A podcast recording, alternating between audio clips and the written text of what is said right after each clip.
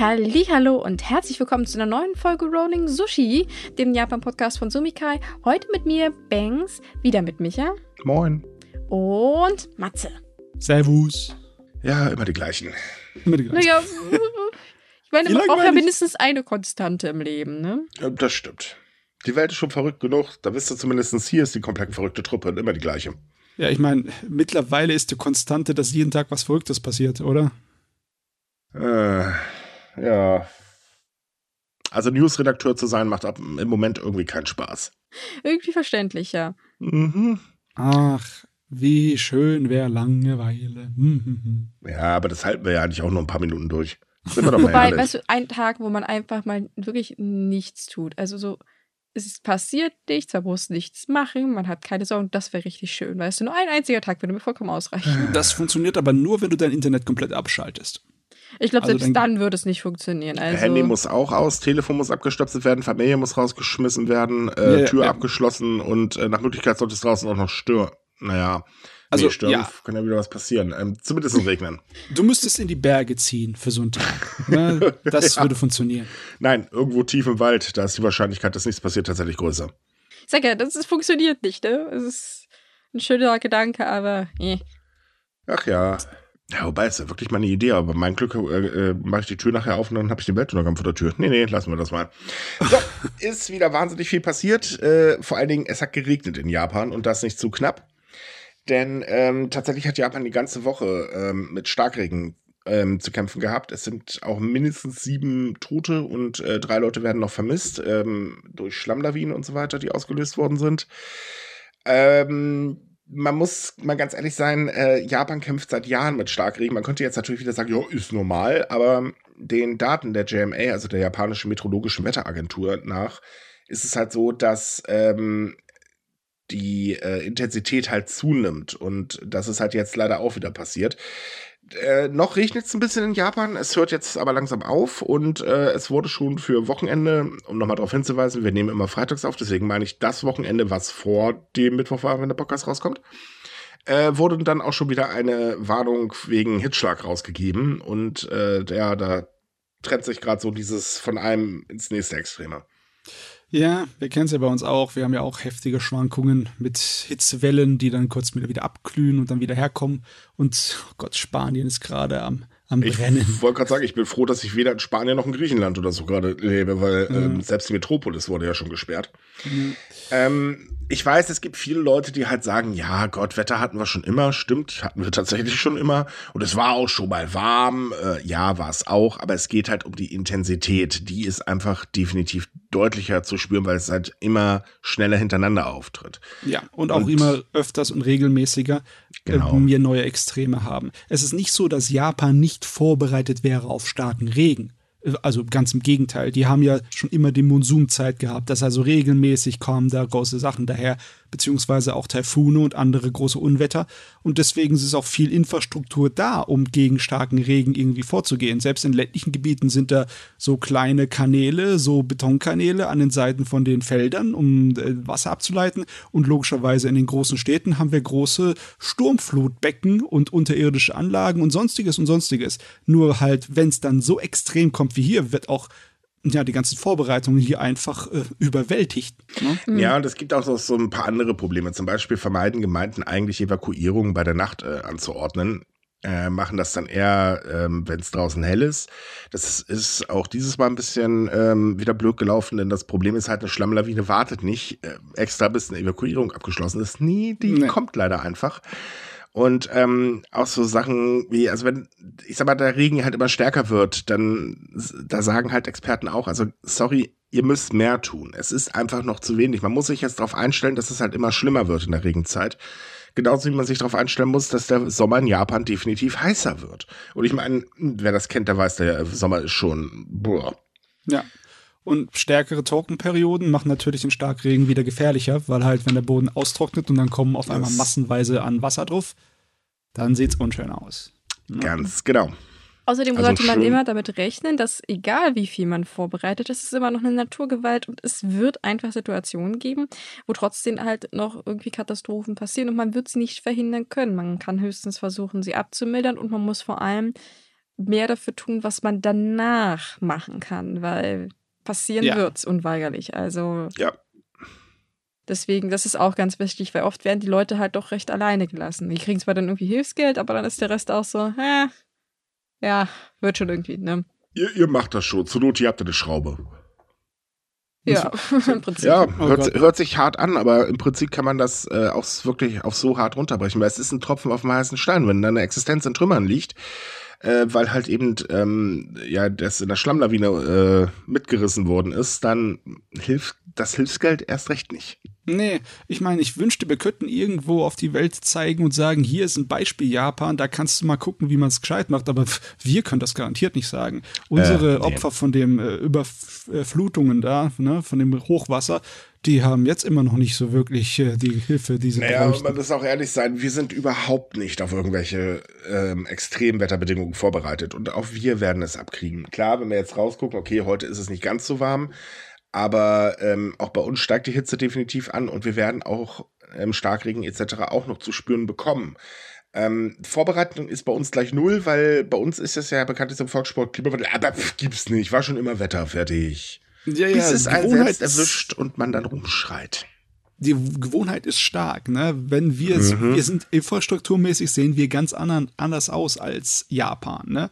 Klar, weil wir haben nicht die Gewohnheit dafür. Selbst Japan mit seiner Gewohnheit an diese Wetterphänomene hat da keine Chance. Also da muss man umdenken, da muss man auf eine andere Art und Weise da angehen, sonst hat man keinerlei. Aber das funktioniert leider, also zumindest bei uns funktioniert es nicht. Japan ist ja Gott sei Dank ein bisschen flexibler, aber bei uns ist eher so, never change a running system, lassen wir es einfach weiterlaufen und äh, ja, wenn was passiert, haben die Leute halt selber Das Schuld. Problem ne? ist bei uns bloß, wir haben kein System. We Ja, can't change ja- something, was gar nicht da ist. Das ist das Problem da dran. Ja, das. Äh, weil immerhin haben wir jetzt so praktisch so öffentliche Aufrufe, dass Leute so Selbstvorbereitungen treffen. Ich glaube, das ist vom Bundesministerium für äh, Katastrophenschutz oder so. Da gab es ja letztes Jahr so richtig nette kleine Werbespots und so, dass ja, man und doch. auch das Gesundheitsministerium hatte jetzt zum Beispiel ähm, Ratschläge zum Thema, äh, was man bei extremer Hitze tun sollte, äh, rausgebracht. Ähm, es gibt verschiedene Überlegungen. Äh, leider hast du dann natürlich auch wieder die Querfront, die dann rumbölkt, äh, schon wieder Einschränkungen, ich lasse mir nichts vorschreiben, bla bla bla bla bla. Obwohl es eigentlich nur Sachen sind, wo man sagt, ja Leute, erstens, das eine sind Überlegungen, das andere sind Ratschläge. Man muss es nicht einhalten. Macht es nicht, verglüht in der Sonne, trinkt nichts, macht, was ihr wollt. Aber wir kennen das ja, ne? Ja, Hm. ich Ja, finde das wobei- echt schade.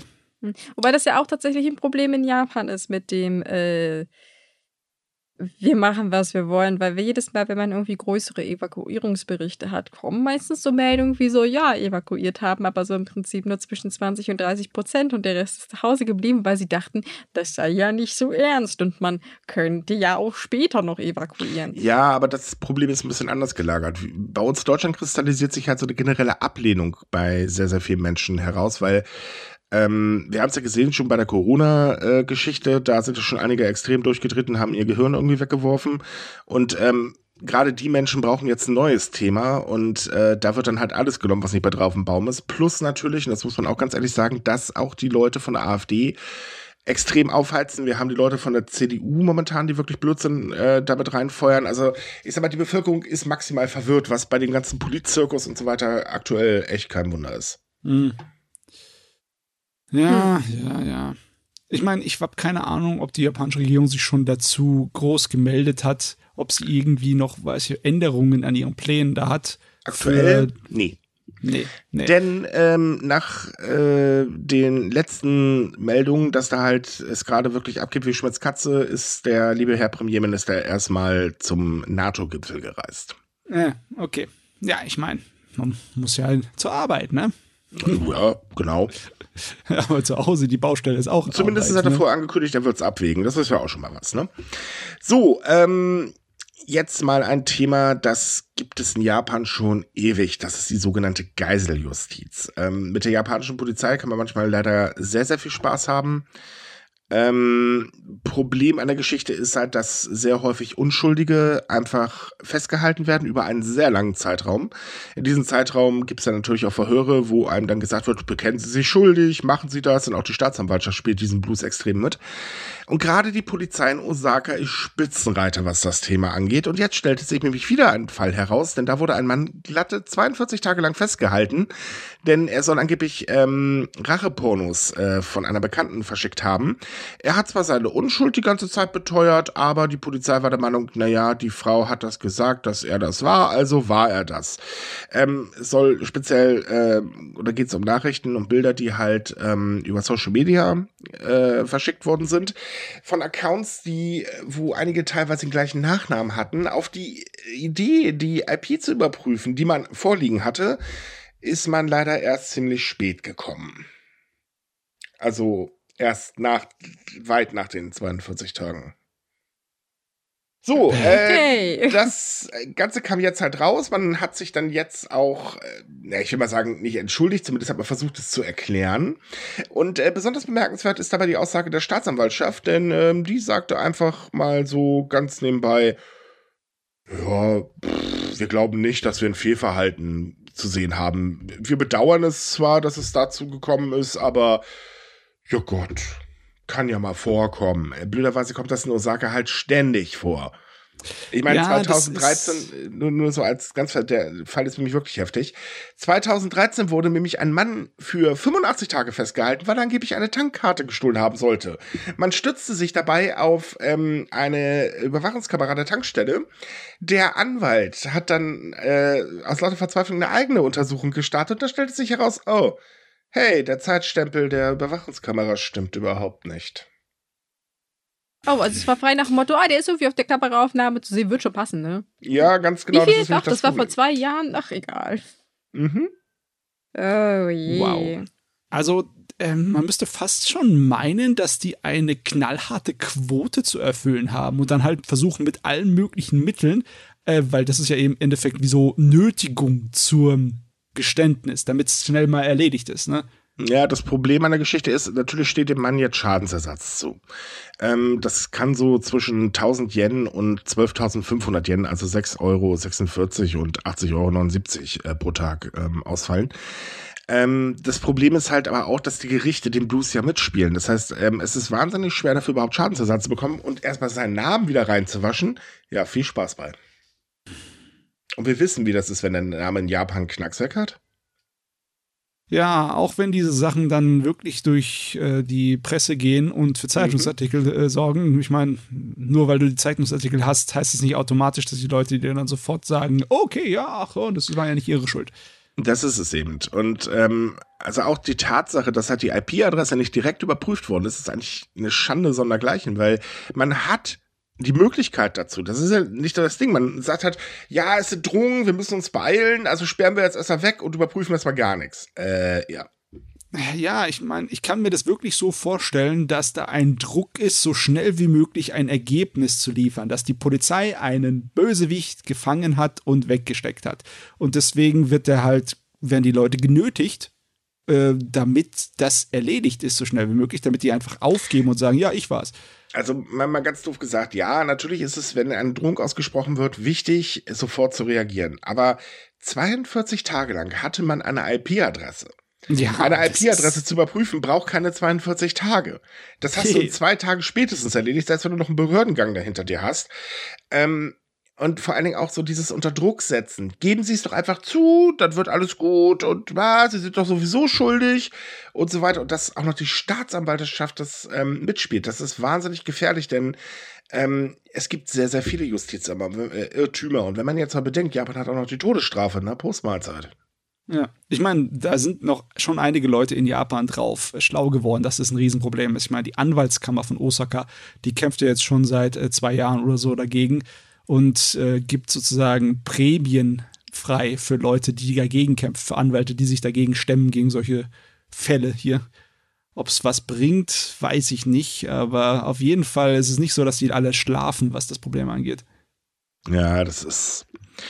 Es ist halt eben ähm, justiztechnisch in Japan wirklich sehr schwierig. Das muss man ganz ehrlich sagen. Ähm, das läuft halt so nach dem Motto, wir wollen jetzt erstmal einen Schuldigen präsentieren, da ist man wirklich wahnsinnig schnell dran. Und wenn du einmal in den Fängen der Polizei bist, naja, dann ähm, bist du da wirklich in einen Mühlapparat reingeraten, der ist fürchterlich. Und das ist ja, es ist ja nicht nur die Geiseljustiz, sondern ähm, du hast das halt zum Beispiel auch bei Resical Profiling. Das kam ja ähm, vorletztes Jahr, glaube ich, war das, gab es ja ähm, diese ganz große Empörung, in Anführungsstrichen. Also da hat die US-Botschaft das Problem mal bekannt gemacht. Ähm, und da gab es eine große Überprüfung. Da dachte ich, ja, also wir, wir, also nein, wir, wir erkennen nichts, nein, da, alles gut, alles super. Dabei gab es klipp und klar Fälle, die dokumentiert worden sind. Aber nö, ist alles super. Also das tut mir leid, ganz ehrlich, ich will jetzt nicht jeden Polizisten in Japan verunglimpfen, aber sehr, sehr viele sind irgendwie ein bisschen dämlich. Und wie gesagt, mit angesichts dessen, äh, dass sie da auch noch die Todesstrafe haben, ah, gar nicht gut. Ja, vor allem, weil es gab halt, wie gesagt, in der Vergangenheit schon Fälle, wo man festgestellt, oh, wupsi dupsi, der saß jetzt 30 Jahre falsch in der Todeszelle. Ach, kann mal passieren. Ach, der Boxer, ne? Das ist ja nur ein Beispiel. Ich glaube, der saß sogar 40, 40 Jahre. Glaub, ja, wobei bei dem Boxer muss man auch tatsächlich noch dazu sagen, da gestaltet sich das Ganze noch härter, denn ähm, da wurde ja im Nachhinein sogar noch versucht, ihn unbedingt wieder in den Knast reinzustecken, obwohl eigentlich die ganzen Beweise sich als, äh, nee, das, das ist, das spricht nicht für ihn als Täter. So, und trotzdem gab es danach immer wieder den Fall, ja, wir wollen das unbedingt aufrollen, der muss wieder ins Gefängnis und so weiter und so fort. Äh, warum? Naja, ich sag, aber er ist nur ein Beispiel. Ich glaube, er ist zur Zeit das Prominenteste. Aber es gab halt auch schon andere Fälle, wo man halt auch im Nachhinein festgestellt hat, dass man wahrscheinlich nicht den richtigen hatte. Ja, das ist halt extrem schwer für die Leute zuzugeben, dass sie einen Fehler gemacht haben. Da müsste man lieber das alles unter den Tisch, unter den Teppich kehren. Definitiv. Oder beziehungsweise darauf bestehen, dass wir keine Fehler gemacht haben. Ja, das ist also, wie gesagt, Justizapparat ist da wirklich, hui, hui, hui. Man kann wirklich nur jeden wünschen, da nicht zwischen die Mühlen zu geraten. Weil erstmal ist man Opfer. Punkt. Äh, Täter. Punkt. Äh, Unschuldsvermutung gibt es, glaube ich, anscheinend. Für, also zumindest in Osaka definitiv nicht. Mann, Mann, Mann. So. Hm. Kommen wir mal zu TAPCO. Nein, wir reden jetzt nicht über Fukushima. Das Ganze hier ist nämlich, ähm, also, oder sagen wir so, TAPCO baut auch noch Blödsinn in äh, vielen anderen Regionen. Denn äh, es ist so, dass TAPCO sich nämlich tatsächlich mit der japanischen Atomaufsichtsbehörde angelegt hat. Es geht nämlich um das Atomkraftwerk äh, Kashiwazaki. Äh, da gibt es nämlich so ein kleines Problem. Also erstmal, das Ding steht in der Präfektur Niigata. Und äh, ja, da, da gab es dann so Fälle von oh, Moment, da ist ein Mitarbeiter einfach in ein Büro reingestiefelt, wo er gar nicht rein durfte und wie, der hat jetzt irgendwelche Pläne mitgenommen und verloren, aha. Und so solche Spirenzien. Und äh, damals hat dann schon die Aufsichtsbehörde gesagt, ja Leute, äh, das geht so nicht, da müssen wir aber was tun. Woraufhin TEPCO, naja, ich meine, typisch äh, Energieversorger, ja, machen wir, machen wir, machen wir. Passiert ist allerdings blöderweise nichts. Und ähm, es ist halt so, dass äh, die NRA im April ähm, 2021 den Transport von Kernbrennstoffen innerhalb dieser Anlage äh, verboten hat. Und damit hat sie praktisch den Betrieb vollkommen stillgelegt. Das ist übrigens sehr, sehr ungewöhnlich, dass die NRA so reagiert. Im Mai wurde dann das Ganze auch nochmal verlängert, ähm, weil einfach mehrere Sicherheitsfragen nicht ausreichend geklärt wurden, was bei einem Atomkraftwerk vielleicht keine so gute Idee ist. Ja, und ähm, jetzt steht halt wieder eine Prüfung an und mittlerweile stellt man sich halt sowohl bei der NRA wie auch bei äh, den Gemeinden, die halt direkt an dem Atomkraftwerk ähm, liegen, die Frage, ist TEPCO als Betreiber eigentlich geeignet? Äh, gut, die meisten sagen als Antwort gleich direkt, äh, nee, äh, was auch definitiv der Fall ist, denn man hält sich einfach an gar nichts, man macht, was man will. Ja, sowohl TEPCO als auch KEPCO, unsere ja. Kansai-Leute, ne? Die tun sich da, ja, die sind da ungefähr gleich, ne? Ich ja. kann mich noch erinnern an die Angelegenheit mit KEPCO, wo sie andauernd der Aufsichtsbehörde fehlerhafte Dokumente geschickt haben. Ich meine, naja, mehrmals über Jahre lang. Capco hatten wir jetzt schon ein paar Mal. Ich meine, dieses äh, Unternehmen ist ein Paradebeispiel von äh, wir entschuldigen uns, verbeugen uns und warten, bis der nächste Skandal ist. Wir treffen uns dann morgen mal wieder. Bring, bring Kuchen mit, wir bringen den Kaffee. Ja, Capco will sich nicht lumpen lassen. Die, will, die wollen jetzt aufholen, so wie es aussieht. Definitiv. Und ich meine, äh, gut, TEPCO hat was vorzuweisen, was Capco noch nicht hat, nämlich äh, Fukushima. Ähm, das Kraftwerk gehört ja bekanntlich äh, TEPCO. Aber hier ist es halt wirklich nochmal so ein Fall, wo man halt sagen muss, Leute, habt ihr denn eigentlich gar nichts gelernt? Sicherheit geht vor. Hallo, ihr habt da ein zerstörtes Atomkraftwerk in Fukushima rumstehen. Hm, sollte man vielleicht dann nicht ganz so fahrlässig bei anderen Atomkraftwerken in Japan sein? Ich weiß ja, ja nicht. Ich weiß auch nicht wirklich, ob es an Inkompetenz liegt oder tatsächlich an Arroganz, ne? dass die meinen, ja, wir brauchen uns da nicht die Mühe machen, weil das wird sowieso schon irgendwann wieder also okay ich, sein. Ich glaube tatsächlich an Arroganz, weil man muss mal ganz ehrlich sein, die Energiebetreiber sind jahrelang von der Politik, speziell natürlich von der LDP, ähm, ziemlich äh, betütelt worden. Also mhm. die LDP ist ja sehr unternehmerfreundlich und eine große Lobby, wie halt eben äh, die Energieversorger, ja, doch, die haben da sehr viel Einfluss gehabt. Oder haben es tatsächlich sogar immer noch. Und ähm, daraus ist tatsächlich so eine gewisse Arroganz entstanden. Und äh, das macht sich hier halt bemerkbar. Dass die NRA jetzt tatsächlich so hart dagegen vorgeht, ist auch angesichts des neuen Direktors, der ja eigentlich eher plus äh, ähm, Atomlobby ist, sehr verwunderlich. Hm. Ah, ich finde es aber sehr gut. Ne? Ja, definitiv. Ja, natürlich. Wir haben, schon, wir haben einiges an Kritik auch schon an der NRA gehabt, ne, die nicht immer wirklich das getan hat, wozu sie eigentlich da war. Aber hier ist das genau die Art und Weise, wie man mit dem Kram umgehen sollte. Ne? Ja, definitiv. Und ich meine, mhm.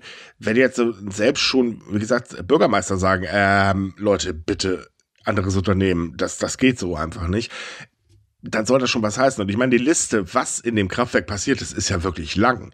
Das ist ja nur die Spitze des Eisbergs, die wir hier erwähnt haben. Also wir hatten ja auch äh, Brände, wir hatten äh, nicht funktionierende Sicherheitsmelder, wir hatten ähm, falsch gelagerte Brennstoffe und, und, und, und, und. Ja. Weckt wahnsinnig viel Vertrauen. Da kann das man mal in den Archiven suchen nach den ganzen Artikeln. ja, das definitiv. Aber es ist halt so, das ist halt auch einer der Hauptgründe, warum man zum Beispiel oder warum so viele Menschen gegen die Wassereinlassung in den Pazifik ähm, von dem kontaminierten Wasser aus Fukushima Daiichi ist.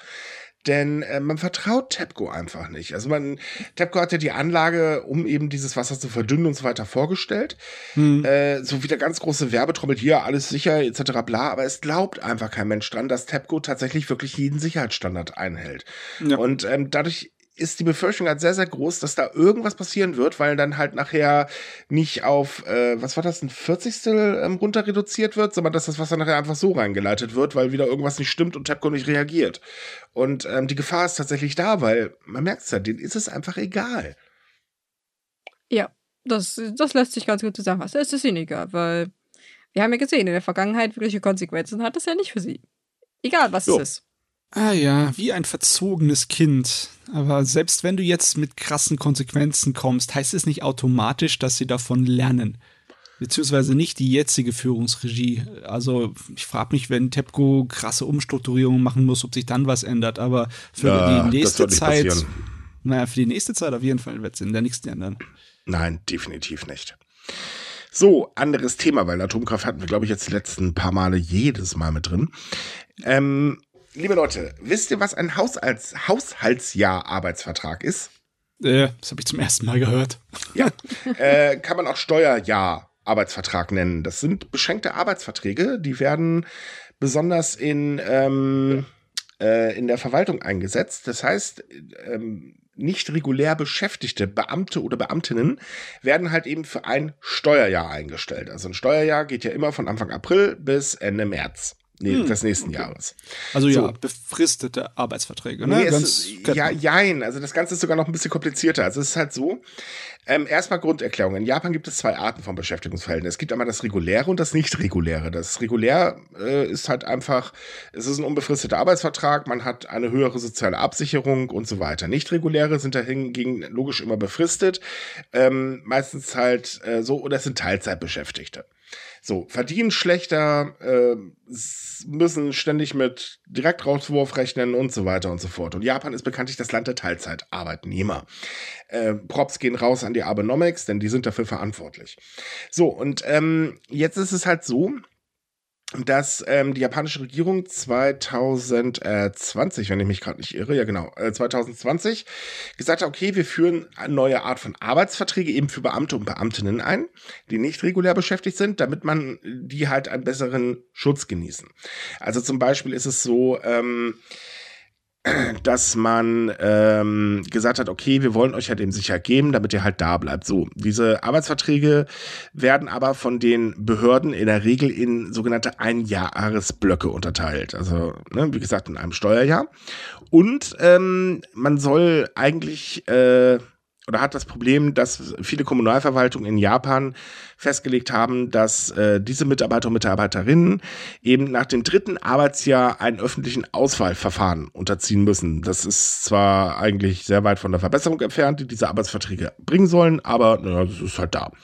So, Problem an der ganzen Geschichte ist jetzt halt, dass ähm, sehr, sehr viele Menschen tatsächlich diese äh, so arbeiten und dass sie sehr schnell rausfliegen. Und das ist jetzt mal wieder passiert. Denn es ist nämlich so, dass eine Frau die Stadtverwaltung von Ogori verklagt hat und äh, sie fordert 5,5 Millionen Yen, das sind so 35.271 Euro Schadensersatz. Die Frau argumentiert, dass sie einen emotionalen Schaden erlitten hat, weil ihr nämlich zugesagt wurde, dass sie weiter beschäftigt bleibt. Ähm, dann aber doch schlagartig gekündigt worden ist. Und die Frau arbeitet schon ziemlich lange, genau mit diesem Vertragsverhältnis, äh, in diesem Vertragsverhältnis. Das ist schon wirklich heftig.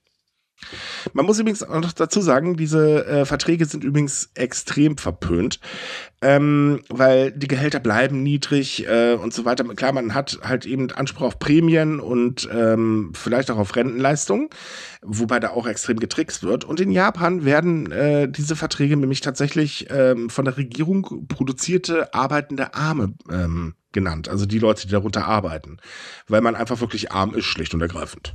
Ja, ich kann mir vorstellen, warum das von Firmen und anderen Leuten gern benutzt wird, weil da musst du dich nicht darum zu kümmern, dass die Gehaltserhöhungen bekommen oder naja, irgendwie. Firmen, Firmen haben sowas nicht. Das haben tatsächlich nur Behörden.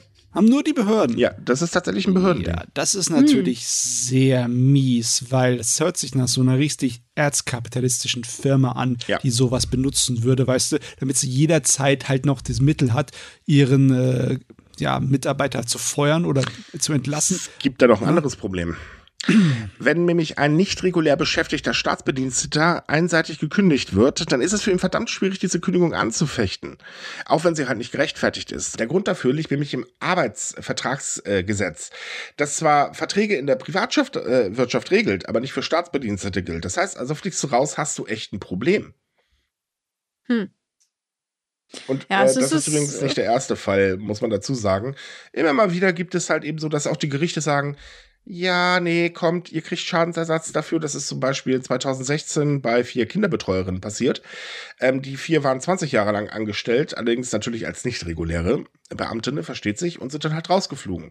Weiteres Beispiel sind Bibliothekare in Japan. Die arbeiten nämlich eigentlich fast alle in dieser Art und Weise.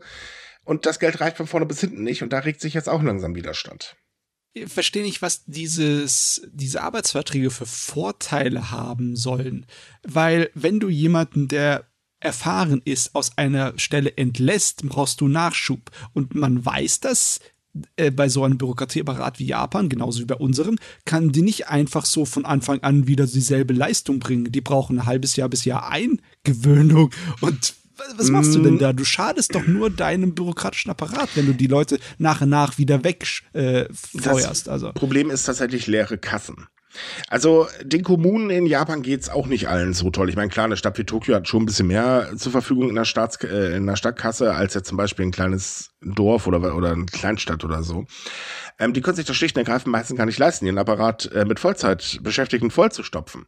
Und dieser Vertrag ähm, oder dieses, dieser Vertragsart ist ja eigentlich dafür da, damit sie halt eben Anspruch auf Prämien und eben Rentenleistung haben. Wie gesagt, wo halt natürlich drin extrem getrickst wird, das muss man auch ganz ehrlich sagen. Ähm, die meisten kriegen einfach schlicht und ergreifend keine Prämien, das wird dann nämlich auf ihr Gehalt angerechnet und Rentenleistung, aha, guter Witz. Ähm, und es Problem ist halt auch, dass die Regierung das Ganze wieder so schwammig formuliert hat, weil es gibt einfach keine Begrenzung, wie lange wirklich jemand innerhalb dieses Vertrags äh, angestellt werden darf. Äh, trotzdem wird das halt eben in einen Jahresblöcke unterteilt, um die Leute sehr, sehr schnell wieder rauszukatapultieren. Und so, äh, ja. es, das Ding ist halt einfach, es ist eine gut gemeinte Sache, aber komplett schwammig. Und es ist auch wirklich sehr gefährlich. Ne? Wenn mhm. du dafür nicht dafür sorgst, dass dein bürokratischer Apparat genug Geld in den Kassen hat, dann kann das dich sowas von in deinen Alterwertesten beißen. Da muss Japan, glaube ich, wirklich aufpassen hier. Ja, ist doch ähnlich wie bei uns ja auch. Mhm. Ich glaube nicht, dass es bei uns solche komischen Verträge gibt. Also ich weiß zum Beispiel, dass beim, ähm, Bürgergeldamt, ich habe keine Ahnung, wie das jetzt heißt. Vorher hieß es ja Hartz IV, bla, äh, nee, nicht Hartz IV. Das ist einfach Arbeitsamt nur. Nennen wir es Arbeitsamt, genau. Dass da sehr viele zum Beispiel befristete Verträge haben und so weiter. Also auch wir sind da jetzt nicht unbedingt gerade besser. Ja, wobei bei uns gibt es ja noch diese wunderbare Macke von Praktikanten, was ja hm. vor allem gerne so Parteien benutzen oder so, auch ähm, höher Angestellte. Die suchen sich halt, äh, weiß ich nicht, irgendwelche Studenten oder Auszubildende, stellen die als Praktikanten ein, damit sie keine Sekretärin einstellen müssen. Und ja, damit zahlen sie den im Monat auch nicht, weiß ich nicht, 400, 500 Euro. Also davon kann natürlich niemand leben, aber sie sparen sich eine Menge Geld, obwohl sie es sich durchaus leisten könnten. Ne? Oder das berühmt-berüchtigte Volontariat, ne? Oh hm. ja, das ist genauso schlimm. Da kannst du auch gleich am Hungertuch nagen.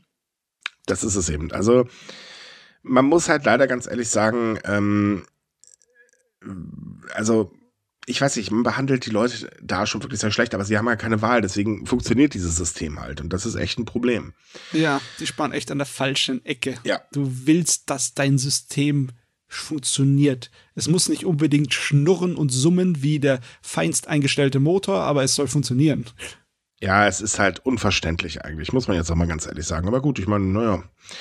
Das System wird wahrscheinlich nicht so schnell abgeschafft werden, weil dann würden nämlich ganz schlagartig sehr viele Kommunen keine Beamte mehr haben. Ja, ja. das wäre auch nicht gut. Ja, das wäre gar halt, nicht gut. Es ist halt immer tragisch, wenn äh, Gesellschaften nur durch solche Systeme eigentlich überleben können, weil man weiß, dass irgendwas falsch ist. Mhm. Also, dass irgendwas nicht richtig stimmt und dass man das Problem wahrscheinlich lösen könnte, ja, aber pf, wer will sich schon drum kümmern, ne? So ist es halt einfacher. Richtig. So, anderes Thema betrifft äh, ja tatsächlich das erste Urteil des Ober, äh, obersten Gerichtshofs ähm, zum Thema Transangestellte. Es ist nämlich so, dass das obere, äh, oberste Gericht in Japan ähm, äh, geurteilt hat, dass Beschränkungen der Toilettennutzung für Transmenschen in Ministerien illegal sind. Bei den Urteil geht es eigentlich um eine ganz einfache, schlichte Sache, nämlich, dass die Frau die Toilette äh, benutzen darf, die sie eigentlich auch benutzen möchte, nämlich das Darmklo. Das wurde ihr allerdings verwehrt, allein aufgrund der Tatsache, dass sie halt eine Transfrau ist. Sie hat eine offizielle Diagnose dafür erhalten, 1999, also dass sie praktisch nicht sich mit dem Geschlecht identifiziert, als dass sie geboren wurde. Sie steht allerdings im Familienregister noch als Mann drin. Damit ist sie offiziell praktisch immer noch ein Mann und keine Frau, aber dadurch, dass das bisher eigentlich gut gelaufen ist in der Arbeitswelt, so hätte das eigentlich keine Probleme geben sollen. Dazu ist es jedoch trotzdem bekommen und man hat halt gesagt, sie darf die Toilette nicht benutzen. Stattdessen soll sie eine Toilette benutzen, die etwas weiter weg ist, nämlich ganze zwei Stockwerke. Genau, und sie hat auch, ähm, bevor sie jetzt ähm, den Klageweg gegangen ist, hat sie erst eine Beschwerde bei der Nationalen äh, Personalbehörde ähm, eingereicht und forderte halt eine Verwaltungsmaßnahme zur Aufhebung dieser Beschränkungen. Das lehnte die Behörde allerdings ab und das hat das ähm, äh, oberste Gericht auch tatsächlich extra nochmal bemängelt und nochmal betont, das hätte nicht passieren dürfen. Mhm. Und 2019 hat sie beim Obergericht in Tokio schon Klage eingereicht, da wurde es allerdings abgewiesen und ähm, ja, Juhu. Und das wurde jetzt alles gekippt und es ist tatsächlich halt das erste Urteil des obersten Gerichts in, in so einem Fall. Ja, deswegen wurde dieses Urteil auch mit sehr, sehr großer Aufmerksamkeit verfolgt, weil, wie wir wahrscheinlich schon oft genug betont haben, es gibt in Japan kein Gesetz zum Schutz von sexuellen Minderheiten und auch in dem Fall äh, nicht am Arbeitsplatz. Das heißt, normalerweise könnte man sagen, jo, ist kein Problem, weil rechtlich gesehen ist niemand dazu verpflichtet. Aber es gibt halt diese kleine Grauzone, die besagt, man soll halt aber auch niemanden aufgrund seiner Geschlechtsidentität diskriminieren. Das war also nämlich jetzt der entscheidende es, Punkt hier. Es, es, gibt mittlerweile ein Gesetz äh, für das bessere Verständnis von äh, sexuellen Minderheiten. So heißt es übersetzt in Japan. Das Gesetz ist allerdings eher lächerlich bis, ähm, naja. Ähm, aber eben, es schützt auch die Menschen nicht. Und so solche Sachen jetzt gerade im Wirtschaftsministerium zu erleben, ist schon ziemlich hart. Und deswegen ist das Urteil eigentlich auch richtig, weil warum soll man eine Toilette benutzen, die zwei Etagen entfernt ist? Ja, also besonders dieser Fall bestätigt wieder meine Einschätzung von dem Problem, dass das eigentlich erst seit so ein paar Jahren richtig großen Fass draus gemacht wird, weil mhm. sie hat ja einige Jahre lang damit keine großen Probleme gehabt. Nur irgendwann in der Mitte der 2000er haben sie es dann ihnen, ihr, haben sie es halt hier verweigert. Ne? Ihr gesagt, ja. nee, sie dürfen die Daten auf einmal nicht mehr benutzen. Irgendwie, ja, das hat irgendwie angefangen Mitte der 2000er, dass so ein Ruck um die Welt geht, so ein rechtspolitisch gerichteter Ruck, dass man aus irgendeinem Grunde das als neues Feindbild haben muss, die Transleute. Ne? Ja, dass man aus den Mücken, die eigentlich gar nicht da sind, schlagartig Elefanten macht, was ein totaler Blödsinn ist, weil mein Gott, die Frau, wenn die auf Toilette muss, dann muss sie auf Toilette, bumm, fertig. Ja, vor ja. allem, sie hat das ja sogar ihren Vorgesetzten gemeldet, 2010, hat gesagt, jo, das ist so und so. Der hat gesagt, okay, sie darf so als Frau arbeiten, wobei das auch so komisch ist, sie darf so arbeiten als wenn man mhm. sagt, nee, mach's anders. Also ist auch komisch. Und ja, irgendwie hat das dann einigen Leuten nicht gefallen. Und das Ministerium selbst hat dann halt gesagt, äh, benutzen eine andere Toilette. Wir wollen ja nicht, dass unsere Mitarbeiterinnen sich äh, unwohl fühlen. Ob sich da tatsächlich jetzt überhaupt jemand beschwert hat, ist halt auch so eine Frage, ne? Also. Nein, es gab, keine ich, es gab keine Beschwerden. Ja, das, war, das, war, das ist halt auch so super skurril. Und wie gesagt, sie hat niemandem was getan. Die wollte nur auf Toilette gehen, sich im besten Fall danach die Hände waschen und mehr nicht. Ja, wir kennen das ja aus den ganzen Umfragen in der Gesellschaft. Die Japaner im Großen und Ganzen juckt das nicht. Die Leute sollen machen, Juck. wie sie wollen, solange sie uns nicht dabei naja, stören. Ne? Und ich meine, ganz ehrlich, wenn man jetzt auch nochmal überlegt, äh, seit 2010 kam sie nach Rücksprache mit dem Vorgesetzten als Frau zur Arbeit. Warum macht man sich dann Gedanken über Toilettennutzung? Ja. Das ist so skurril. Also die, die Ausrede, oh mein Gott, sie will doch nur auf äh, Toilette gehen, damit sie Frauen bespannen kann. Ich glaube, das zählt in dem Fall sowas von überhaupt nicht. Ist nee, sowieso ein totaler Blödsinn, das, das halten wir auch mal kurz fest. Das ist ein super ja. absurdes Argument, weil ja.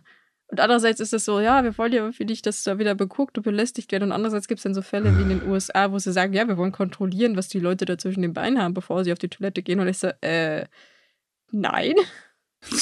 Ja, aber gut, ich mein, wir, wir, kennen doch dieses Argument auch hier aus Deutschland. Wir haben ja dieses, ähm, was war das, das Gesetz äh, zur Geschlechteränderung oder irgendwie so, ich weiß jetzt nicht ganz genau, wie das heißt, Angeblich. wo ja auch gegen argumentiert wird, dann lassen sich Männer äh, als Frau eintragen, damit sie dann halt eben Frauen bespannen können. Und jetzt mal ganz ernsthaft, wer würde sich denn diese Mühe machen? Wenn ich eine Frau bespannen will, dann gehe ich einfach durch die Tür.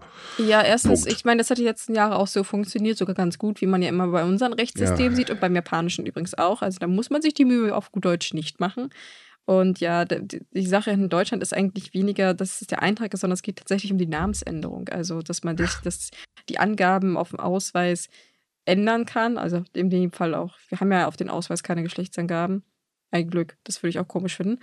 Ähm, ja, und viele Leute meinen, dass das halt ausgenutzt wird, was halt auch super skurril ist, weil man muss ja trotzdem irgendwie den Papierkram erledigen und auch Geld dafür bezahlen. So ja, ja Beweis, Papierkram in deutschen äh, Behörden ist schon mal Arbeit, aber überhaupt einen Termin zu bekommen, äh, das ist schon wirklich schwierig. Ja, vor allem, du musst ja auch nachweisen, dass du praktisch krank bist. Also das ist natürlich so, sehen wir das nicht, aber nach den Ministerien, so ist es halt in Japan, musst du halt nachweisen, dass du wirklich praktisch trans bist, was bei denen halt als Krankheit angesehen halt wird, deswegen musst du zum Arzt gehen, was, wie gesagt, total absurd ist. Und äh, das ist halt auch erstmal eine Rennerei. Da musst du jemanden finden, dann brauchst du ein Gutachten und bla bla bla. Das ist in Japan genau der gleiche Bums. Und wie gesagt, bei denen darfst du erst dich praktisch diesen Eintrag im Familienregister erinnern, wenn du wirklich alles hast an dir machen lassen auf gut Deutsch. Mhm. Und das schließt halt auch ein, dass du dich sterilisieren lassen musst. Und das ist ein Zwang. Vorher kriegst du gar nichts in Japan. Und das wird auch weltweit extrem kritisiert, weil ich glaube, Japan ist zurzeit das einzige größere Land, was das immer noch gesetzlich festgelegt hat. Hm, ja, soweit ich weiß, ja. Aber überhaupt so allgemein, wie du ja sagtest, Matze, ähm, man sieht halt in der Welt momentan, dass ganz scharf gegen Transmenschen angegangen wird. Und ähm, es ist einfach so dieses, was soll das? Ich meine, das sind ganz normale Menschen. Ja, eben. Die haben genauso gleich Dachschaden wie ich auch. Fertig. Ja. ja. Ja, die sind nicht anders als wir, das stimmt, ja. Eben. Fertig. Sollen sie doch leben, wie sie wollen. Meine Güte nochmal. Hm. Ich, ich verstehe einfach nicht, warum man sich so dagegen stellen muss. Weder die Gesellschaft äh, wird daran auseinanderfallen, noch werden irgendwelche Kinder, äh, die halt Transmenschen sehen, schlagartig äh, anders. Was, äh, nee. das wird nicht passieren. Fertig. Es ist halt alles ein riesengroßes Ablenkungsmanöver, ne? Ja. Das ist immer derselbe Unsinn. Und es ist gut, dass man jetzt dagegen so langsam vorgeht. Ich meine, in Japan läuft sowieso die Mühlen relativ langsam, was was angeht, ne? Und dass das oberste Gericht jetzt dagegen urteilt, ist schon mal ein ja, schöner aber wenn man, Schritt. wenn man bedenkt, ich meine, ähm, es ist immer so, die ähm, Gesellschaft ändert sich. So, also äh, jüngere Menschen haben ja bekanntlich immer eine ganz andere Einstellung als wir alten Säcke, das ist ja normal. Ja. Äh, ist auch gut so, weil nur so können wir uns weiterentwickeln oder so kann sich überhaupt irgendwas weiterentwickeln. Und egal, wo man gerade hinschaut, ähm, wird halt dagegen gehauen, was das Zeug hält. Sei es jetzt, äh, was war es letztens? Junge Menschen möchten nicht mehr so viel arbeiten. Ja, sie suchen eine bessere Work-Life-Balance. Ist doch völlig in Ordnung. Nein, das ist nicht gut und fertig. Schlechte Kinder, äh, Jugend. Äh, nee, klar. Und wenn man halt überlegt, ähm, diese, diese Änderungen sind halt äh, weitläufig oder werden immer weitläufiger und ähm, dann macht der Rest der Menschheit im Prinzip so einen Rückschritt. Also sorry, aber das ist einfach totaler Quatsch. Ist halt viel Naja. Propaganda, Politik Ja. und Zeugs. Ne? Oh ja. ja, ja. Na, man, man, man arbeitet halt mit den Ängsten zusammen, statt halt wirklich darauf einzugehen, dass Frauen halt immer noch in Massen belästigt werden und unser Rechtssystem, egal jetzt ob Deutschland oder Japan, einfach nichts dagegen tut, sagt man, hm, wir können es ja so machen, dann sind das die halt, die das Problem. Also man, man schürt die Ängste von den Menschen auf eine ganz perfide Art und Weise, nämlich indem man auf Minderheiten tritt. Kleiner äh, Tipp dafür, nur damit ihr äh, wirklich mal Kopfschütteln bekommt, sucht mal nach dem 10-Sekunden-Urteil in Italien. Ah ja, das ist, äh, das habe ich vorhin auch gelesen und ich dachte auch nur. Das erinnert mich an ein ähnliches Ur Urteil an Deutschland, wo die Person, also der Mann, freigesprochen wurde, weil äh, die Frau oder der Teenager, ich bin mir nicht mehr sicher, ob das wie gesagt minderjährig ist, zu aufreizende Unterwäsche getragen Ah, hat. stimmt, das gab's ja auch noch. Ja, ja. Wo ich auch Ah, dachte, dann kann man sich nicht einfach. Jetzt erstmal ganz ernsthaft. Wir Menschen haben eine gewisse Zeit der Evolution hinter uns. Kann man sich nicht einfach dementsprechend auch benehmen, und zwar normal, und es ist definitiv unnormal, jemanden wegen seiner Kleidung, wegen seinem äußeren was weiß ich was zu betatschen oder, äh, also, ach nee.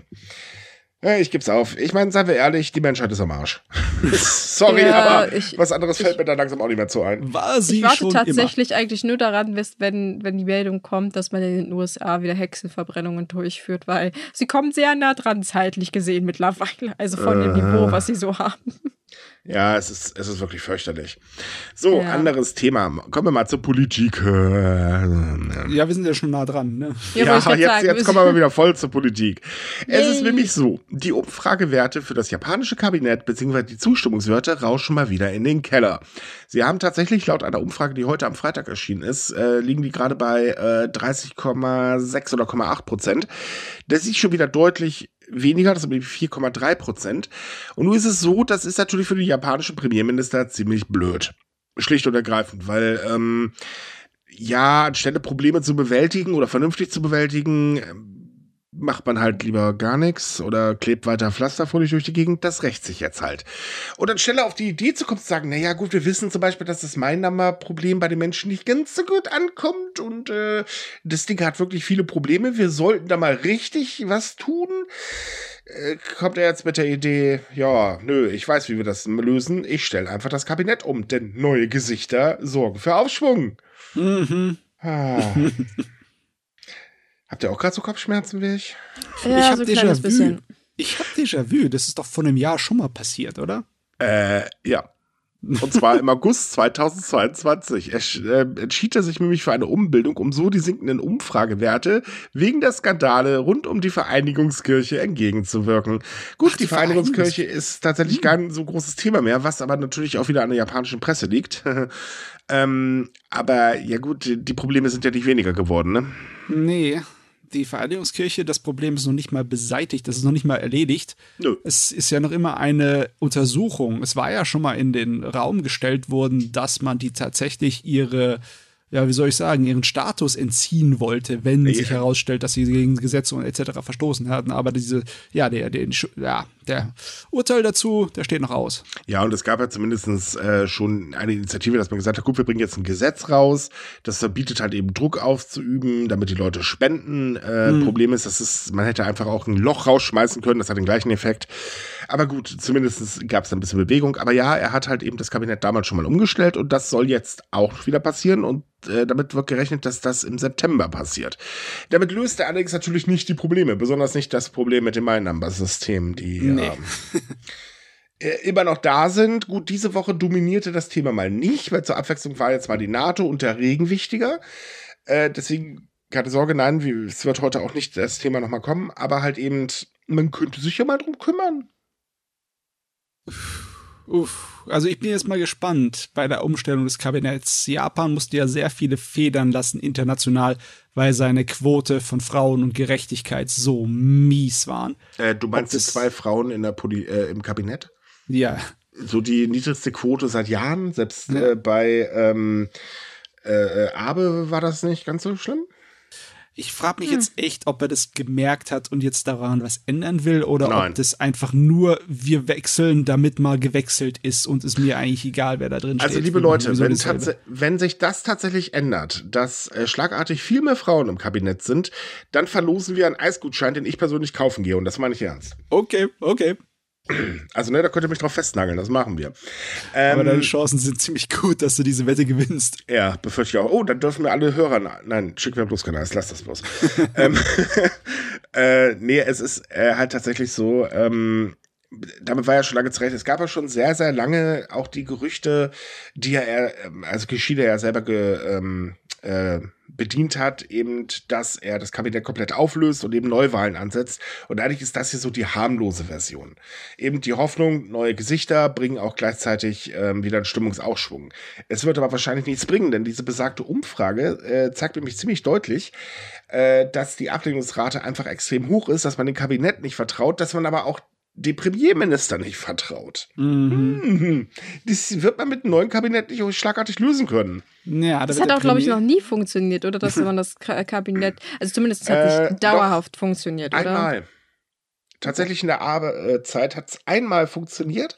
Man muss aber auch ganz ehrlich sein, äh, nee, es hat nicht dauerhaft funktioniert, weil irgendwann haben sie wieder angefangen, Mist zu bauen.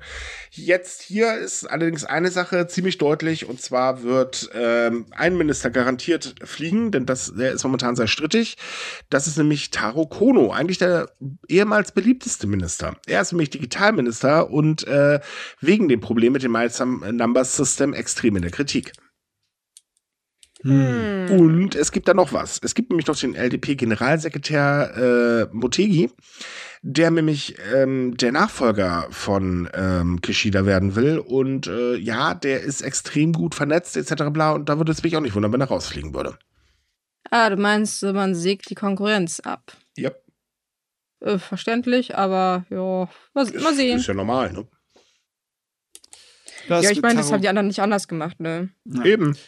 Auf jeden Fall, das mit dem digitalen Minister Taro Kono ist eine kleine Sauerei, weil er ist im Endeffekt hier nur ein Opfer. Weißt du, das wird nur, er wird sozusagen für die Sünden der anderen geopfert. Weil ja, also er selber, ist schon seine Behörde ja. natürlich. Ne? Ja, ähm, klar, ist seine Behörde. Und er ist auch verantwortlich für das. Aber das war ein Politiker, der zumindest den Eindruck erweckt hat, dass er sich bemüht um den Kram. ja, Aber vor allem, weil er von vornherein gesagt hat, Leute, so wie ihr das hier wollt, das wird nicht funktionieren. Ja. Aber wir Ach wissen Gott. ja, Regierungen hören bekanntlich eher selten, wenn irgendjemand ankommt und sagt, ne Leute, das wird nicht funktionieren. In der Regel wird das einfach überhört. Da hat man, ich weiß nicht, ich glaube, Politiker haben von Haus aus dann automatisch einen Pfeifen im Ohr. So, ebenfalls Politik, was ich hier allerdings sehr spannend finde, denn es gibt jetzt eine Gruppe von jungen Menschen, die in Japan die Senkung des Mindestalters für Politiker fordern. Und zwar aus dem ganz einfachen Grund, sie möchten gerne sich in der Politik ähm, wählen, also äh, bei Wahlen ausstellen lassen, um eben aktiv an der Politik teilzunehmen. Es ist aber so, möchte man äh, für das Kommunalparlament einem Sitz im Parlament und das Amt des Bürgermeisters kandidieren können, muss man mindestens 25 Jahre alt sein und meistens ähm, werden sowieso nur die älteren Herrschaften gewählt. Und für das Amt eines Präfekturgouverneurs muss man sogar 30 Jahre alt sein. Und jetzt ähm, haben sich halt sechs junge Menschen ähm, hingesetzt und dagegen geklagt mit der Begründung, ja Leute, mit 18 ist man mittlerweile volljährig in Japan, das wurde ja äh, letztens erst geändert, aber wir dürfen trotzdem keine politischen Ämter bekleiden. Was ist das denn? Mhm das ist so ein typisches ähm, Merkmal von einer Gesellschaft, die von älteren Leuten regiert wird. Da gibt es ein, mhm. irgendein Fachwort, ich weiß jetzt noch nicht mehr, welches es war, aber wir, wir wissen, was wir meinen. Ne? Ja. Und es ist natürlich heftig, dass das gesetzlich auch noch festgelegt ist, weil logischerweise neben den gesetzlichen gibt es natürlich noch andere sozial- und systemmäßigen Druck darauf, dass man älter sein sollte, um da hin sein zu können. Ja, also man muss ganz ehrlich sagen, äh, in, egal wo man hinguckt, das ist in jedem Land so, das ist wohlgemerkt ja auch in Deutschland ganz extrem. Ja. Es gibt natürlich innerparteiliches Geklüngel und zwar ohne mhm. Ende. Und ähm, also zum Beispiel hier in Deutschland kommst du ohne den Geklüngel in der Partei, hast du null Aufstiegschancen. Es wird nicht funktionieren. Und ähm, das hast du in Japan auch, in Japan sogar noch ausgeprägt, da muss man ganz ehrlich sagen. Ähm, dazu kommt eben ja auch die Sache, ich glaube, darüber hatten wir auch schon gesprochen, dass halt Wahlkreise sehr gerne vererbt werden und also so eine Spirenzien. Und allgemein sind ja Politiker, gerade bei jungen Leuten in der Kritik, auch dafür, dass sie halt sagen, ja, ihr versprecht immer wahnsinnig viel bei Wahlen, irgendwie meistens für ältere Menschen, weil da gibt es viel mehr Stimmen zu holen. Aber komischerweise vergesst ihr immer alles nach der Wahl und macht eigentlich nur noch Politik für die eigene Tasche. Also sag mal, das, was die CDU ganz gerne macht bei uns. Ne? Das kann man so ganz gut vergleichen. Ähm, aber es ist aber nicht so, dass das trotz allen ähm, die Menschen halt Poli Politik uninteressiert sind oder sich nicht einbringen wollen. Sie können es nur schlicht ergreifend nicht. Und gerade junge Menschen sind davon natürlich extrem betroffen. Die, die ja die Politik auch am meisten eigentlich trifft, weil, ähm, sagen wir ehrlich, jede Entscheidung wird früher oder später von jüngeren Menschen ausgebadet werden müssen. Ja. Mhm. Ich meine, einige Sachen kannst du nicht einfach umgehen. Du musst als Politiker Geld und Einfluss und Leute kennen, das brauchst du alles, um irgendwie erfolgreich zu sein. Aber halt die Sachen wie die Einschränkungen gesetzlich vom Alter, die, da kann man was ändern. Ah, ich würde noch nicht mal sagen, du brauchst das alles unbedingt, um erfolgreich zu sein. Das jetzige System lässt es aktuell nicht anders zu, aber möglich wäre schon. Hm, man muss aber, ja. das ist, also das, das System dieser, ich, ich nenne sie jetzt einfach mal Sesselhocker, äh, müsste sich eigentlich dringend ändern. Und das äh, wird in Japan schon seit Jahren kritisiert. Es gibt wirklich wahnsinnig äh, viele tolle Mangas, auch die genau das thematisieren, dass eben Japans Politiker einfach zu alt sind ähm, und dass sich dadurch nichts ändert. Und ich meine, sagen wir mal ehrlich, gucken wir uns die LDP an, ja, da muss man leider zustimmen. Das ist Fakt.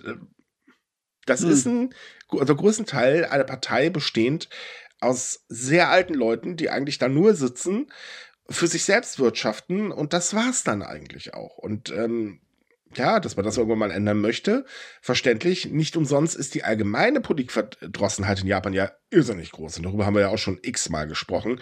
Weil egal welche Wahl, die LDP wird gewinnen, denn ähm, es gehen einfach zu wenig Leute zur Wahl. Hm. Ah ja, hm. und die hm. Opposition taugt auch nicht sehr viel.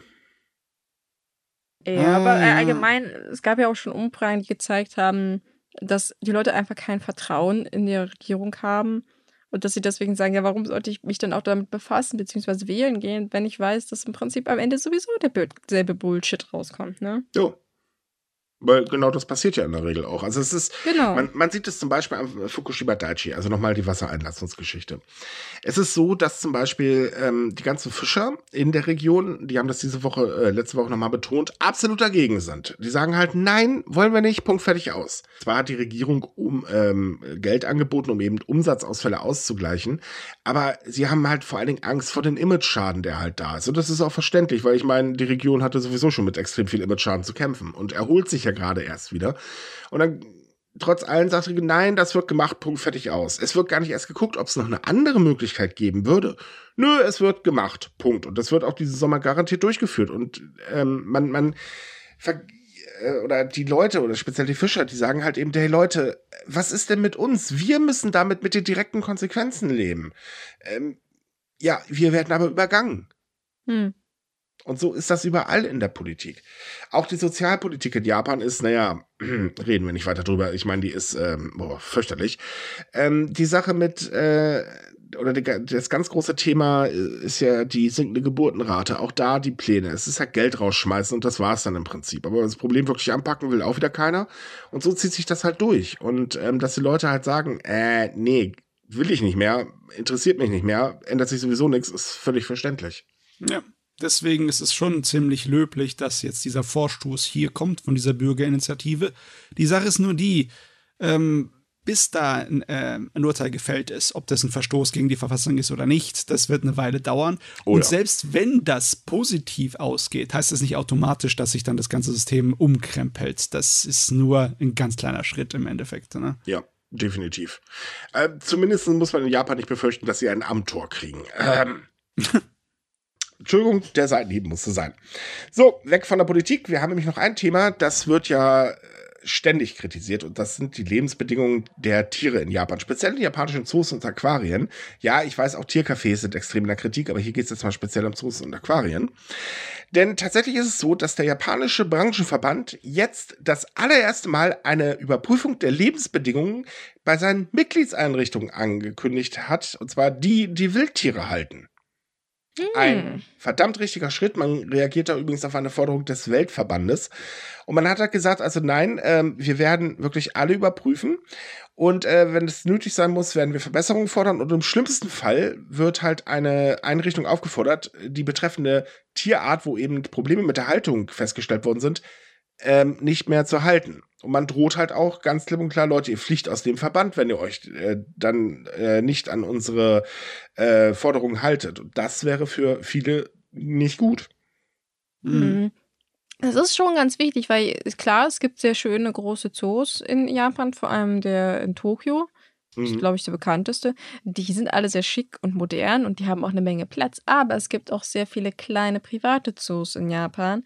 Und wenn man sich da manchmal so die Webseiten anguckt oder auch die Werbevideos, dann äh, kann man sich schon ein bisschen fragen, ob das, was da man sieht, eigentlich noch okay ist. Es ist nicht, dass die irgendwie wir, misshandelt werden, aber zum Beispiel die Käfige sind deutlich kleiner als das, was man in Deutschland kennt. Sie haben manchmal gar keine bis kaum irgendwie Sachen drin. Also dann hast du irgendwelche Wildkatzen, die praktisch nur Betonboden und so zwei Holzstämme haben und das ist dann alles.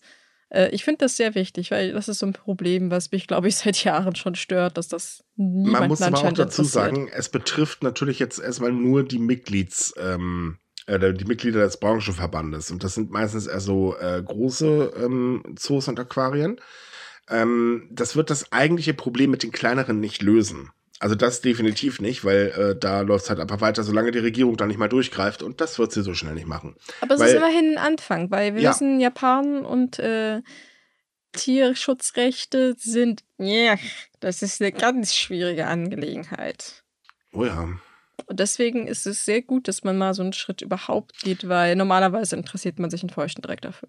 Richtig, also es sind übrigens 135 Zoos und Aquarien, die Mitglieder sind und ähm, sie werden halt jetzt in den nächsten Jahren alle anhand einer Checkliste mit 93 Punkten ähm, überprüft. Dazu gehört zum Beispiel ähm, die Größe äh, der äh, Käfige und ähm, wie ist das äh, Ausmaß des Stereotypens Verhalten, äh, was man bei Tieren halt äh, ähm, sieht, wenn sie halt unter Stress stehen und sowas. Und die Bewertungen werden von Zoodirektoren und Tierärzten aus ganz Japan, die speziell geschult worden sind, ähm, durchgeführt. Äh, die machen dann halt äh, oder geben auch die Verbesserungen ab und da gibt man sich halt wirklich Mühe. Mhm. Hm. Ja. Es geht voran. Ich sowieso, ist es wieder mal ein Podcast gewesen voll sengender Kritik an vielen Sachen in Japan. Aber diesmal haben wir eine ganze Menge positive Schritte drin, oder meine ich das nur? Ich meine, Ja. wir hatten äh, das Urteil vom obersten Gerichtshof für Transmenschen und gegen diese dömische Beschränkung der Toiletten. Wir hatten ähm, die ähm, die richtige Einstellung der Atomaufsichtbehörde, die TEPCO nicht einfach mal machen lässt, was sie will. Ne? Mhm. Ja, wir haben jetzt hier die richtigen, wichtigen Fortschritte, was ähm, Politik angeht, mit der Bürgerinitiative für das Mindestalter und durch die äh, Aufsichtsbehörde, die die Lebensbedingungen jetzt endlich mal untersucht. Also irgendwie ist es diese Woche, äh, ist es wieder so eine Woche, wo nur so aussieht, als würde es Fortschritt geben und nächste Woche wird alles wieder umgeschmissen. Ja, Das jetzt würde mal, jetzt, jetzt mal mal nicht den Teufel an die Wand. Ja, ja, ja, ja, ich meine, das hatten wir schon mal gehabt. Das hatten wir schon mal gehabt. Wir haben mal schon mal sehr viel Lob ausgestritten und dann nächste Woche ging alles wieder platt. Ja, deswegen fangen wir damit jetzt gar nicht erst an, sondern kommen zum letzten Thema. In Japan erwacht nämlich das Interesse an der Unterwasserarchäologie. Und ähm, klar, gibt es in Japan auch schon länger, aber das ist eher so stiefmütterlich behandelt worden. Nur in Japans Gewässern, ähm, also rund um Japan, aber auch direkt in den Binnengewässern, äh, selbst warten noch sehr, sehr viele historische Schätze darauf, endlich gefunden zu werden, damit sie ihre Geschichte erzählen können. Und es ist jetzt so, dass ähm, die äh, Agentur für kulturelle Angelegenheiten im Februar ein Symposium abgehalten hat, um eben das Interesse und die Nutzung an archäologischen Unterwasserstätten zu fördern. Ist übrigens sehr interessant. Wir haben in unserem Artikel das Symposium mal äh, verlinkt. Das kann man sich immer noch anschauen. Wer Japanisch kann, sollte das mal tun, weil ähm, es ist wirklich sehr, sehr interessant. Außerdem hat die Agentur im vergangenen Jahr ein Handbuch veröffentlicht, um das Verständnis eben für diese Art ähm, bei den Mitarbeitern der Behörde zu fördern. Und das ist auch ganz, ganz wichtig, weil bisher war es eigentlich immer so, man hat sich eher so, ja, die übliche Art und Weise gehalten. Also sprich, irgendwo wurde gebuddelt und da wird dann was gefunden oder in Japan ja auch sehr häufig, man geht in einen Buchladen, guckt mal eben so in eine Ecke und schwupps, ich habe einen alten Brief gefunden aus dem Jahr Anno dazu mal. Ja. Kommt ja auch sehr häufig vor. Und es ist halt so, ähm, dass es halt wirklich ganz, ganz viele historische Städten unter Wasser gibt und ähm, die können dafür sorgen, dass ein anderes Licht auch auf die japanische Geschichte selbst fällt. Mhm. Oh ja, ja ich finde das ganz interessant. Da gibt es ja so eine gewisse berühmte Seeschlacht, die man, glaube ich, noch nicht wirklich so untersucht hat. Zumindest mhm. jetzt nicht direkt vor Ort. Ähm, ich finde es auch ganz interessant, weil ähm, man das auch vielleicht aus einem anderen Blickwinkel betrachten kann. Ich weiß nicht, ob das jetzt schon mit einbezogen wurde oder nicht, aber es geht auch vielleicht darum, ähm, Kriegsforschung zu betreiben, weil man ist zwar ganz fleißig an Land äh, damit beschäftigt, noch nach Kriegstoten zu suchen oder nach Artefakten und so, aber im Meer hat man bisher sich sehr wenig vorangewagt. Also abgesehen ja, ab halt und zu ein größeres Schiff zu suchen, ja, aber zum Beispiel, ich kann mich erinnern, wir hatten, glaube ich, letztes Jahr die Meldung, dass die da irgendwo äh, an der Küste äh, ein altes Flugzeug gefunden haben. Es hat sehr lange gedauert, bis sie eine Erlaubnis dafür gekriegt haben. Und das war das erste Mal, dass man offiziell so gesucht hat. Das, man hat leider An nichts gefunden, Größeres, aber man hat es immerhin gemacht. Anderes Beispiel. Wusstet ihr eigentlich, dass Japan mal Piraten hatte? Oh ja, ja. Aus, dem, aus, dem, Studium. Aber vorher wusste ich das nicht. Ja, und zwar echt? beherrschten sie den äh, Saizo Binnensee und hatten einige Piratenfestungen. Das, ähm, die wurden so Beginn des 15. Jahrhunderts äh, tatsächlich gebaut. Ist allerdings so gut wie gar nicht erforscht. Das ist sehr traurig, weil das ist eigentlich äh, auch ein sehr Stück, äh, sehr faszinierendes Stück Geschichte von mhm. Japan. Generell so Piratengeschichte in, in Asien. Ich meine, China hatte zum Beispiel auch eine extrem große Piratenkultur eine Zeit lang und damit kennen sich die meisten auch leider nicht aus. Ja, die kennen halt nur so meine, Blackbird oder so. Ja, wie wundert das? Das sind halt eben, ne, äh, Karibik, Südsee und so weiter, da kommen so die großen Namen her. Aber ähm, es ist halt auch so, dass es ja jetzt äh, immer, oder die Technologie macht ja Sprünge und ähm, dadurch wird halt auch die Erforschung immer einfacher. Und da erhoffen sich die Forscher natürlich ganz viel drunter. Und es ist halt schön, dass die Agentur das mittlerweile erkannt hat. Ja. Finde ich definitiv gut. Geschichte ist immer wichtig und Japan hat so viel interessante Sachen, die man noch aufarbeiten kann. Also ich, ich freue mich, wenn sie das wirklich an mit Schmackes durchsetzen alles, weil dann haben wir bestimmt viele weitere schöne Meldungen von, weiß ich nicht, gefundenen Briefen oder Schwertern. Aktuell ja. übrigens tatsächlich mongolische Schiffe. Oh, Denn es yes. ist so, dass ähm, Ruinen äh, vor der Insel Takeshima äh, immer mal wieder, also die wurden ja schon ausgebuddelt und ähm, 2021 wurde eines der Schiffe entdeckt, mit denen die Mongolen nach Japan übersetzten, als sie halt eben im 13. Jahrhundert äh, in Japan einmarschieren wollten. Das ist ja bekanntlich ein bisschen schief gelaufen. Mhm. Ähm, und äh, selbst da äh, hat man jetzt erst tatsächlich ein Schiff entdeckt. Ein bisschen lustig, spät. ja. Ein bisschen, ein spät. bisschen spät, 800 Jahre, ne? Mhm. Vor allem, weil man ja wusste, wo es so ungefähr ist. Naja, es ist da ja, die, die Inselgruppen da unten, das stimmt schon. Ja, also wenn man sagt wusste, dann meint man wirklich nur grob, weil Dokumente historisch aus dem 13. Ja, Jahrhundert man, sind. Ja, man wusste genau, ne? ungefähr die Region, wo man halt hätte suchen können. ja, das, das wollte ich auch gerade, also klar, da steht halt immer drin, dass, weiß ich nicht, der Angriff von der Ecke erfolgt, da gibt es keine eindeutigen Seekarten, wo irgendwas verzeichnet ist, ist Richtig. schon klar. Das gibt es ja selbst heutzutage kaum noch. Also Und man muss auch eins Zeiten. dazu sagen, bisher war es auch immer so, man hat gar nicht so wirklich auf die Konservierung geachtet. Ähm, da gab es zum Beispiel die Kayomaru, das ist ein Kriegsschiff aus den letzten Tagen der feudalen Zeit, ähm, äh, das halt vor der Küste äh, äh, von Japan gesunken ist. Das Rumpf wurde in den 70er Jahren ähm, gefunden und auch untersucht und dann mit Kupfernetzen bedeckt. Ähm, Problem ist halt, man hat nicht weit genug gedacht, denn die Netze sind mittlerweile beschädigt und der Rumpf äh, wird dadurch immer äh, stärker in Mitleidenschaft gezogen und dadurch geht natürlich historisch auch einiges flöten. Und auch dafür entsteht mittlerweile halt ähm, immer mehr so ein, ähm, ja, wie sagt man, so, so ein Bewusstsein? Ja, genau, so ein Bewusstsein halt dafür.